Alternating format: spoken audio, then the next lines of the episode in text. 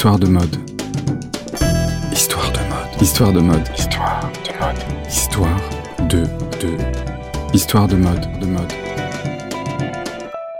Les lunettes spectaculaires d'Emmanuel Kahn. La première fois que je l'ai vu, c'était à la télévision. Je venais d'avoir 18 ans et mon bac.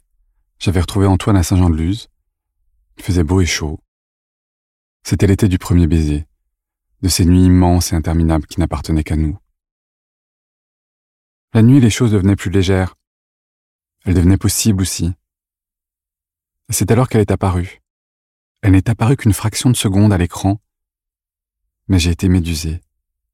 Elle dansait, levait les bras au ciel et regardait la caméra, qui filmait d'un balcon la foule et avait fait un gros plan sur elle. Sur cette femme aux longs cheveux noirs, aux immenses lunettes ivoires et au sourire éclatant. On sentait qu'elle s'amusait vraiment et qu'il se dégageait d'elle une joie sincère. Elle était ravissante de fraîcheur. Ce n'était ni l'innocence, ni la naïveté. Elle avait passé l'âge de ça, non, elle était heureuse et ça se voyait. Et il n'y a rien de plus beau, de plus séduisant que la sincérité du bonheur. Et si on y pense, le bonheur efface toute notion d'âge.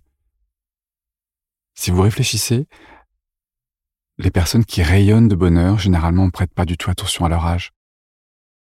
Je n'ai aucun souvenir du reste du documentaire sur ces années palaces. Je n'en connais pas le titre et je ne l'ai jamais revu.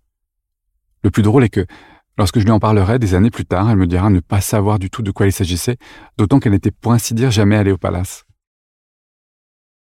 L'image m'a tellement marqué que j'en ai parlé le lendemain à table. On avait été invité à déjeuner chez Constance, une amie d'enfance. Sa mère m'a dit qu'il devait s'agir d'Emmanuel Kahn, qu'avec des lunettes pareilles, elle ne voyait qu'elle. C'était une créatrice très connue. La mère de Constance avait conservé des vêtements d'elle. Elle est allée les chercher. C'étaient des jupes légères en voile de coton, des hauts très fins, aériens, des petits gilets dans des mailles fraîches et tendres, dont les motifs rappelaient les vêtements traditionnels de mes vacances en Autriche quand j'étais petit. J'ai vu la mère de Constance sourire, s'évader un instant. Et moi j'ai reconnu le visage d'Emmanuel, qui était imprimé sur la griffe. La mère de Constance n'avait plus les lunettes en revanche. On s'est mis en tête alors d'en chercher. C'est Constance qui l'a proposé, ça m'a fait plaisir. Ça m'a rassuré aussi, car elle avait du mal avec Antoine. Il faut dire que c'est avec elle que je passais mes nuits à Saint-Jean avant. On a écumé tous les opticiens de la région. On voulait les mêmes lunettes qu'Emmanuel, celles immenses. Ce ne fut pas évident, la mode à l'époque était aux lunettes de surfeur, aux harnais. À Los Angeles, toutes les vedettes portaient ça, j'avais vu ça dans 20 ans. On a fini par trouver un opticien qui en possédait encore deux paires, une noire et une ivoire. Elles étaient chères, c'est Constante qui les a payées, elle avait les sous. L'opticien qui aurait dû prendre sa retraite depuis belle lurette nous a remis les lunettes avec des pochettes en velours gris sur lesquelles le visage d'Emmanuel était imprimé, et nous a expliqué à quel point cela avait été la folie à l'époque. En nous voyant les essayer, il nous a dit que c'était dingue, que la magie continuait à opérer. Et cela semblait sincèrement lui faire plaisir, l'amuser aussi. Sur nos visages à peine sortis de l'adolescence, elles paraissaient encore plus énormes. Elles étaient gigantesques. En les voyant sur Constance et Antoine, j'ai réalisé que bah, qu'il y avait quelque chose de drôle, mais de très gracieux à la fois.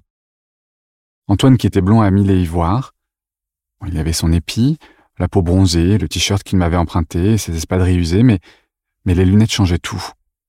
Elles étaient d'une telle force. Constance a pris les noirs et pareil. C'était d'un chic fou. On est descendu la rue principale de Saint-Jean, comme ça, avec les lunettes, bras dessus, bras dessous. On riait. On se sentait fort et heureux. On chahutait et on se faisait des smacks. Constance en a même fait un Antoine. Tout le monde nous regardait, mais on s'en fichait. J'ai rougi un peu. Mais c'était tellement bon de s'amuser. De s'amuser librement surtout. On ne cherchait pas à être cool ni à être accepté, mais c'est comme si nous n'avions plus rien à cacher. Je sais pas comment le dire autrement, mais les lunettes étaient d'une telle force qu'elles nous apprenaient à assumer. C'est drôle quand on y pense comme certaines choses qui vont jouer un rôle important dans votre vie, un rôle marquant, sont déjà là très tôt, comme si le destin vous envoyait des signes prémonitoires. J'ai rencontré Emmanuel des années plus tard. On m'a soumis un projet, j'ai pensé à elle et je l'ai appelée. Emmanuel n'avait rien à dire sur le sujet et trouvait la personne pour qui je travaillais affreuse. Toutefois, elle a accepté de me rencontrer. Elle m'a donné rendez-vous chez elle, rue des Plantes. J'avais le trac, mais lorsqu'elle a ouvert la porte, j'étais enveloppé par la douceur de son parfum. Les fenêtres de son atelier donnaient sur une petite forêt de plantes vertes, les murs étaient clairs, les meubles années 30 en bois blond, mais surtout, il y avait ces teintes de verre un peu partout, les chaises en rotin, la vaisselle en jadéite qui s'empilait sur des crémaillères jusqu'au plafond et qui conférait au lieu une atmosphère lumineuse. Emmanuel m'a servi un café et nous avons parlé de tout sauf du projet, bien évidemment. La semaine suivante, elle m'a invité à son dîner d'anniversaire. Et bien que je sois assis à l'autre bout de la table aux quinze convives, nous avons fini la soirée à discuter et rire ensemble, car les quarante ans qui nous séparaient ne semblaient pas exister. À partir de là, on ne s'est plus quitté, et on a fait les 400 coups ensemble. Emmanuel m'a raconté l'histoire de ses lunettes. Un jour, alors jeune femme, elle est montée à bord d'un taxi boulevard Saint-Germain. Lorsqu'elle est arrivée à destination, elle a demandé au chauffeur combien elle lui devait. Il lui a répondu qu'il n'était pas du tout taxi, qu'elle s'était trompée, et qu'il avait conduit à bon port juste parce qu'elle était jolie. Emmanuel s'est alors résigné à porter des lunettes, parce qu'elle ne le trouvait pas beau du tout. Sa première paire fut déjà très grande, mais l'offre à l'époque n'était vraiment pas terrible. Elle portera ensuite des lunettes de chasseur, transparentes, adaptées à sa vue, avant de formaliser la célèbre monture ivoire qu'on lui connaît. Emmanuel fut la première à faire des lunettes un accessoire de mode, à ne plus cacher, à ne plus avoir honte de porter des lunettes. Ce qui semble normal aujourd'hui, mais qui à l'époque n'était vraiment pas terrible. Elle les voulait donc aussi spectaculaires que belles. Elles ont souvent été copiées, d'où d'ailleurs la nécessité de mettre le logo sur les branches, ce dont Emmanuel ne voulait pas au départ. Mais personne n'est jamais parvenu au même équilibre que les siennes, comme si Emmanuel avait trouvé le chiffre d'or de l'équilibre parfait. Emmanuel a vendu des dizaines de millions de paires à travers le monde. Isabella Gianni à David Bowie, tout le monde les a portés. Et je pourrais raconter des tas d'anecdotes à leur sujet, mais le véritable secret d'Emmanuel, je l'ai percé dix ans plus tard, peu de temps avant sa mort, le dernier été, avant qu'elle ne se sache malade. Je venais de déménager, pour la énième fois. J'avais besoin de récupérer quelques affaires entreposées dans la cave d'Emmanuel. Elle m'a accompagné pour tenir la lampe de poche car l'interrupteur dans ses caves d'avant-guerre était toujours en panne. Et en poussant des cartons, je suis tombé sur trois immenses cantines en métal. J'ai demandé par curiosité à Emmanuel ce qu'elles contenaient. Elle n'en avait pas la moindre idée. On est finalement remonté chercher un énorme trousseau de clés, auquel étaient attachées toutes les clés dont Emmanuel ne savait pas quoi faire. Un véritable musée de la clé. Il y en avait au moins une bonne cinquantaine. Mais par magie, ou parce que le destin était impatient, je ne sais pas, la première clé que j'ai prise a ouvert le premier cadenas, la deuxième le deuxième, et la troisième le troisième. Non, c'était vraiment dingue.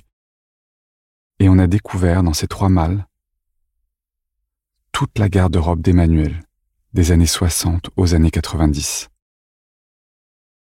Elle avait totalement oublié avoir conservé tout ça. Elle n'en revenait pas. Et effectivement, il y avait tout.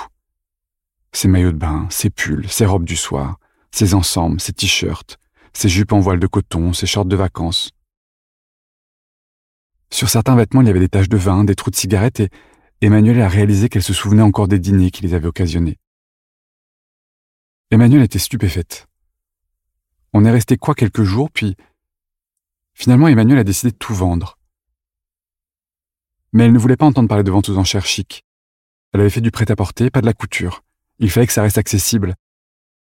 Elle décida donc de tout vendre au salon du vintage. L'annonce de la vente dans la presse suscita un enthousiasme impressionnant, et les journalistes défilèrent, alors que toutes ses amies prêtèrent main forte pour remettre les vêtements en état. L'appartement d'Emmanuel s'est transformé en ruche, comme le sont les maisons en fait avant un défilé. Et le plus drôle, c'est que toutes ses copines du quartier avaient travaillé dans la mode et chacune fut affectée à une tâche précise. L'une s'occupait du repassage, l'autre du détachage, une autre des retouches et encore une autre de l'inventaire. Et Emmanuel, au milieu de tout ça, clope au bec, retrouvait des réflexes anciens et organisait tout ça avec beaucoup de gentillesse. Je revois encore l'étonnement d'Emmanuel en découvrant la jeunesse des journalistes venus l'interviewer. Elles avaient pour la plupart à peine vingt ans. Elle connaissait Emmanuel de nom, mais surtout, en fait, de ce que leur mère leur avait raconté. Et j'ai vu la magie opérer lorsqu'elle découvrait les broderies sur les jupes en coton, la finesse des hauts transparents mais jamais indécents, la douceur des pulls, la chaleur de la laine, l'élégance des plissés.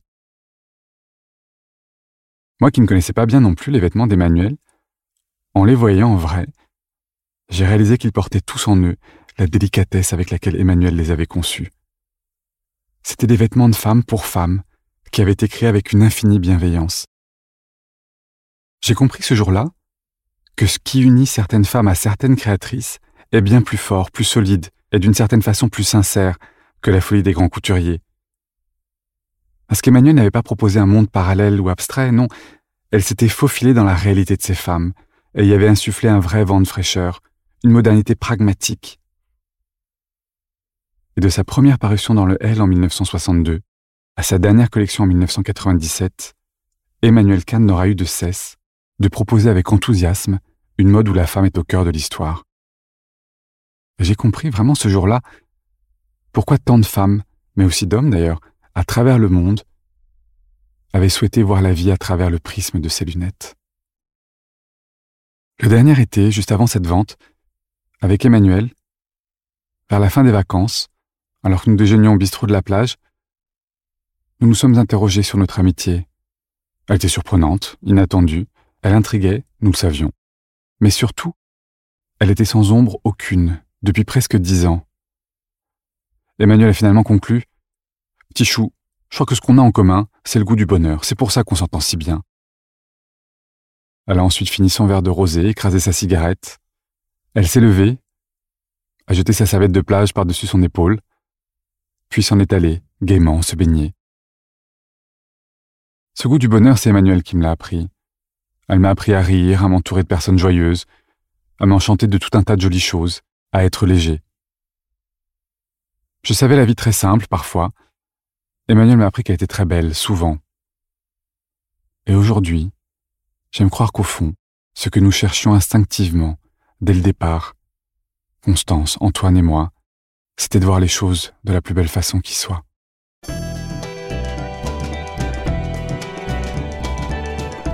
Vous dis à bientôt, je vous embrasse.